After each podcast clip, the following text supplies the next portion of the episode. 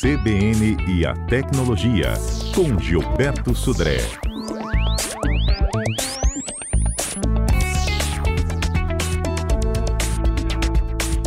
Quarta dia de tecnologia e hoje a gente fala sobre os seis meses do chat GPT. O nome é difícil até de falar, né? De pronunciar as siglas. Gilberto, bom dia. Bom dia, Fernanda. Bom dia, ouvintes da CBN. Exatamente, viu, Fernanda?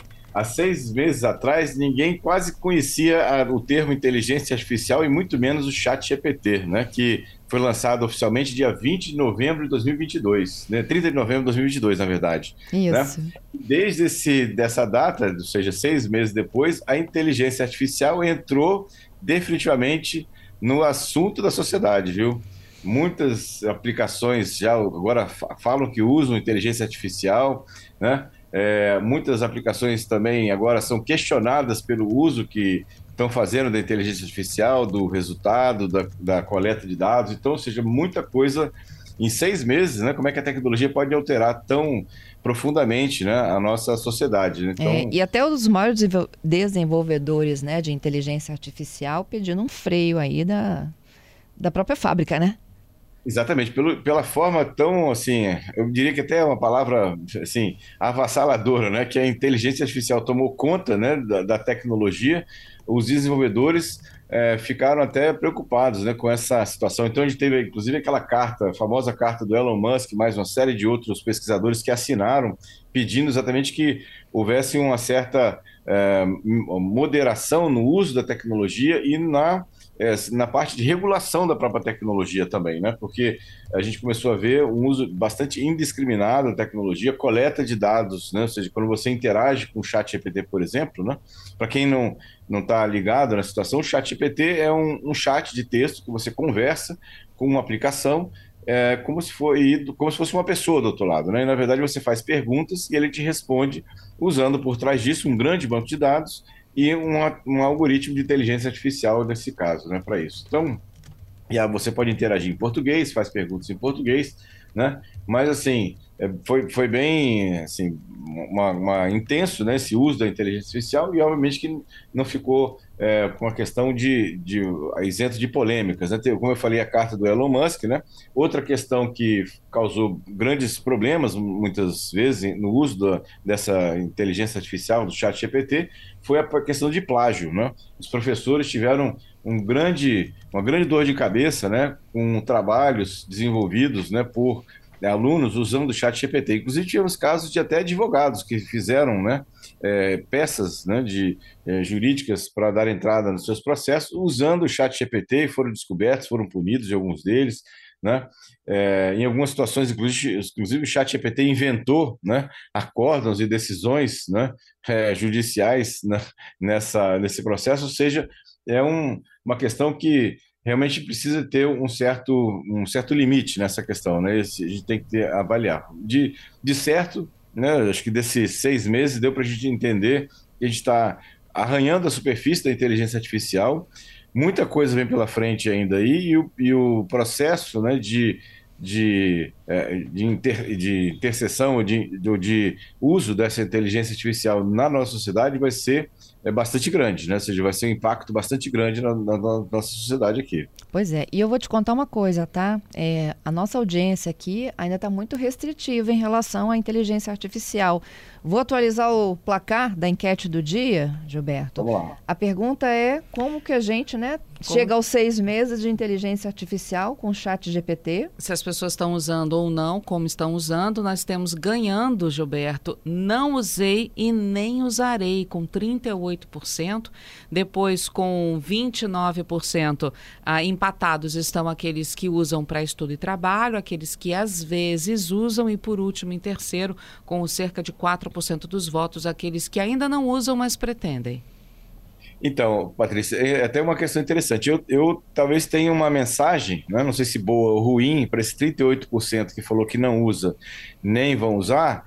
Eu diria que elas provavelmente já usaram, não com o nome de Chat GPT, mas, por exemplo, quando a gente navega na, numa rede social e a rede social sugere uma série de informações ou posts para gente né, nessa navegação da rede social, ali por trás tem uma inteligência artificial selecionando, faz, criando o seu perfil de usuário e sugerindo para você, através de um algoritmo de inteligência artificial, as matérias que você vai ver numa rede social, né?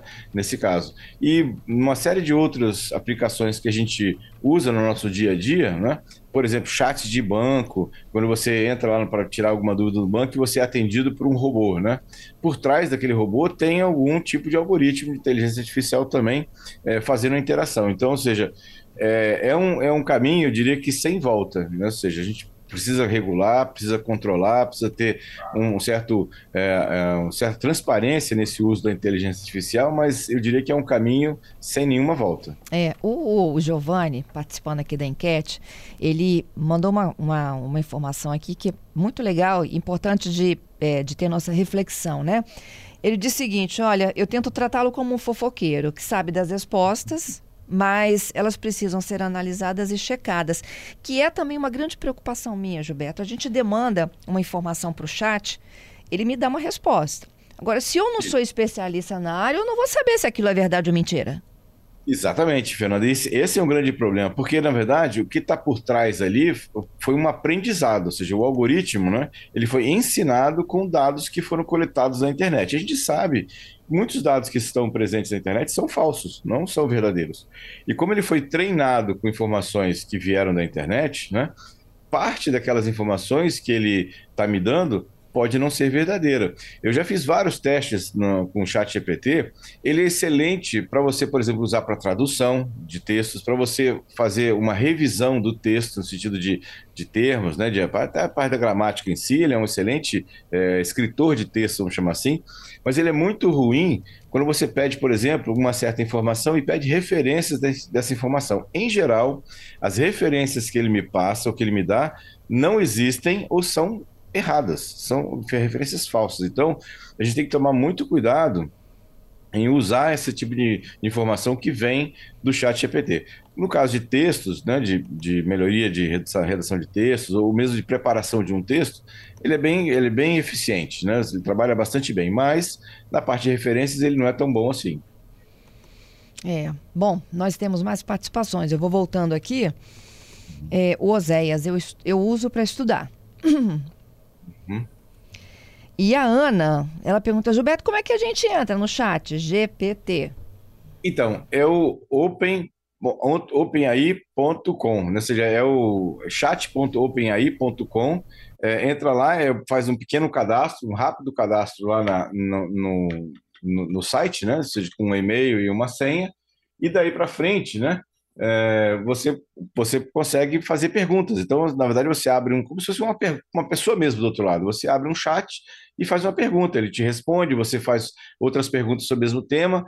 Então, ou seja, você consegue fazer um, um certo, uma certa conversa sobre um certo tema, fazendo perguntas e respostas, pedindo a ele, por exemplo, para detalhar algum ponto que ficou menos esclarecido. E é realmente uma conversa, né? como se fosse uma conversa em, em língua portuguesa. Então, é, é chat, né? chat.openai.com. É. Ó, tem, minha equipe aqui está dizendo o seguinte, que certa vez o, o Mário fez um teste aqui à tarde com o chat e o chat inventou prêmios para ele. Olha que curioso.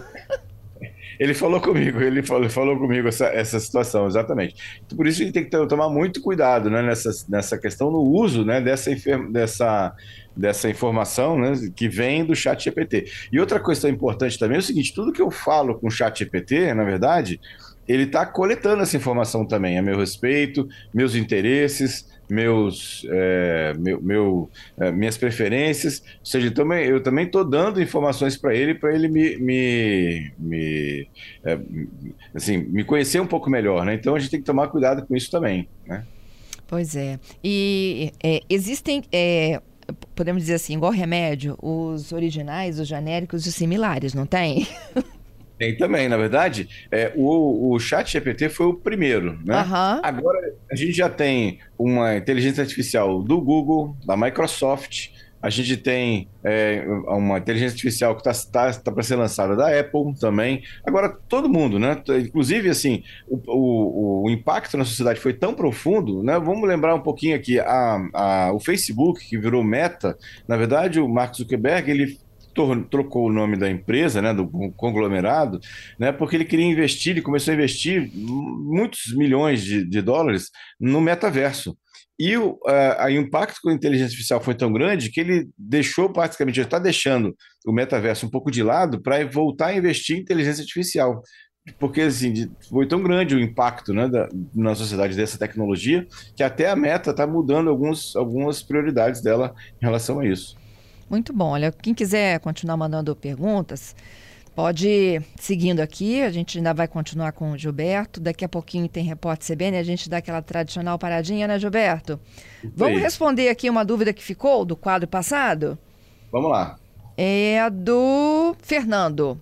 Como eu uhum. consigo diminuir o tamanho do arquivo de fotografia ou de vídeo se eu precisar de cortá-los sem diminuir a duração? É isso, gente? Exatamente. Então, é, Fernando, o que você pode fazer é tentar comprimir um pouco ou gravar em formatos que tem uma compressão um pouco mais eficiente para isso, porque realmente hoje os arquivos de foto e vídeo são imensos, porque as câmeras de, de celular elas aumentaram muito a sua resolução, então e tem câmeras que gravam em 4K, em 8K. Então a ideia aqui é você tentar salvar um, um MP4 que tenha um, um, uma taxa de compressão um pouco maior, né, é, para você poder reduzir esses arquivos sem precisar cortar esses arquivos lá. Mas é uma questão questão bastante complicada. A gente também é um caminho sem volta, ou seja, os arquivos de vídeo e fotos vão ficar cada vez maiores ao, ao longo do tempo aí. Tá certo. Vamos voltando então, logo depois do repórter CBN com o golpe tá aí, combinado? Vamos lá, combinado. Já já. Quarta-feira, dia de tecnologia aqui no nosso CBN Vitória. Gilberto Sodré, já no primeiro bloco, falou sobre os seis meses do chat GPT. Temos perguntas chegando ainda, Gilberto. Já já vamos para o golpe, tá? Mas o Paulo César me pergunta o seguinte: Alexa é inteligência artificial? A inteligência, a Alexa, ela é só uma entrada, né? Ou seja, uma, uma, uma, uma ponto de entrada. Na verdade, o processamento de, de processamento de voz, né? Toda a parte de resposta é feito pela nuvem lá pela Amazon. E é sim por trás ali o que eu tenho um grande algoritmo de inteligência artificial. Uhum. O Eduardo. É, é obrigatória a criação, desenvolvimento de camadas de segurança para evitar situações, por exemplo, de criação de bombas, armas, veneno, etc. É assim que caminha a inteligência? Exatamente, é uma boa pergunta. Hoje a gente não tem nenhum tipo de regulação que teoricamente proibiria isso, né? Ou seja, hoje a gente isso, esse tipo de filtro fica por conta do desenvolvedor.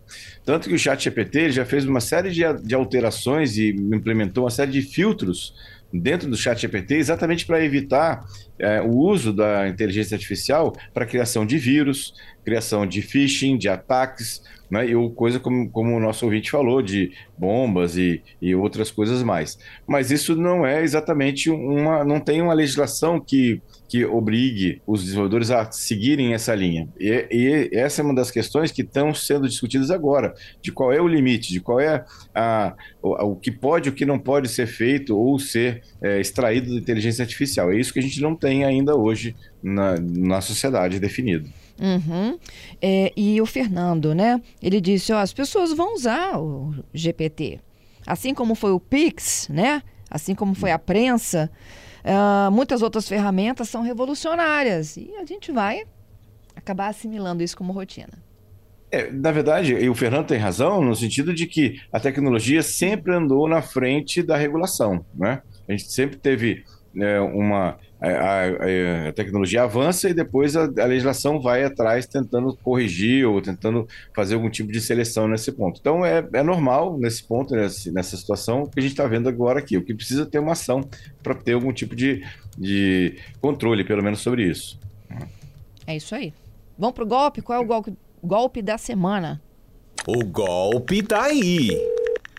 Muito bem, Fernando. O golpe dessa semana é o golpe na compra de ingressos para shows. A gente tem visto aí muitos shows que, que a venda de ingressos é feita em portais online ou então indicação de lojas, né, que são parceiras daquele show que vendem é, os, os bilhetes, né, os tickets e, as, e as, os golpistas também né, eh, começaram a verificar que isso era um mercado, vamos chamar assim, se eu posso chamar de mercado para os golpistas. Então, a gente tem que tomar muito cuidado nessa compra né, de, de bilhetes online, é, primeiro, se o site é o site oficial né, daquele show, daquele, daquela, daquela banda ou daquele, é, daquele evento, por exemplo, que você vai comprar, isso é uma questão importante de eu verificar se o site é o site oficial. Muitas fãs de muitas bandas, no afã de querer comprar né, aquele aquela, aquele, aquele bilhete, vão comprar com cambistas muitas vezes em locais que não são os oficiais e podem ter, é, podem cair nos golpes. Desconfiar de preços muito baixos, tem pessoas, obviamente, que compram o ingresso e desistem de ir, ou por algum outro motivo, desistem de, de ir ao show e querem vender, e aí cobram um preço mais barato, mas ninguém cobra 40% a, é, do valor original, ou 60% de desconto do, do ticket original. Então, desconfie de valores muito baixos, né, nessa situação.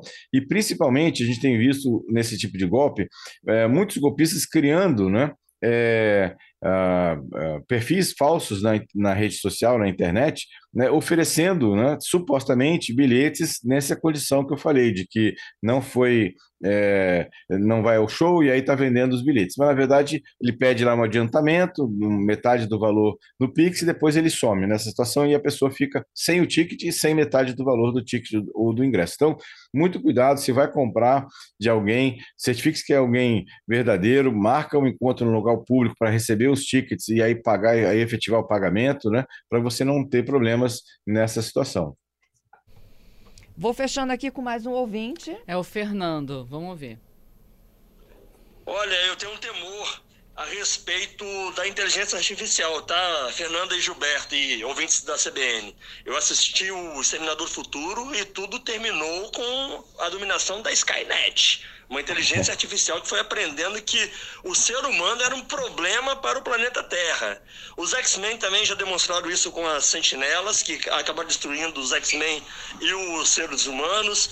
Tony Stark tem o Jarvis, que é bacana pra caramba, que depois virou o Ultron é, a nova Pantera Negra também tem inteligência artificial. Eu gostaria de ter uma inteligência artificial comigo, mas o problema é se ela descobrir que ela é bem melhor do que eu e quiser me exterminar. Só uma correção aqui que o Jarvis, ele na verdade vira o Vision, né? E aí ele hum. acaba contribuindo com a morte do Ultron. Só essa correção, mas o resto ele tá certo. Mas ele extermina todo mundo? o Ultron, ele quer dominar o mundo, né? Ele quer dominar todo mundo. Os sentinelas no X-Men também querem, ele acaba com a humanidade, eles conseguem voltar no tempo para mudar isso. E a Skynet também é, é sempre fim do mundo, né? Geral. A situação não é boa não, Fernando. Os prognósticos assustam. Vai aí, Gilberto, já pensou? Olha só, Fernando, assim, a, a, boa notícia é que a gente aparentemente ainda está um pouco longe dessa realidade né, de dominação da inteligência artificial né, na sociedade. O que é um, um problema que eu vejo nesse momento é que a gente está muitas vezes dependendo da inteligência artificial para obter informações. E aí a gente está vendo né, a suposta realidade pelo, pelo inter, pela interpretação da inteligência artificial, que é uma forma de controle também. Né? Mas acho que nesse esse cenário né, caótico ou catastrófico que o Fernando é, muito, muito interessantemente relata, né, a gente ainda está um pouco longe dessa situação aí. Ainda bem, né? Ainda bem. Ainda dá tempo de reagir ainda. Tá certo. Obrigada, Gilberto. Até a, até a sexta. Até sexta, Fernando. Um grande abraço. Obrigado aos ouvintes pelas participações e até sexta-feira com mais tecnologia.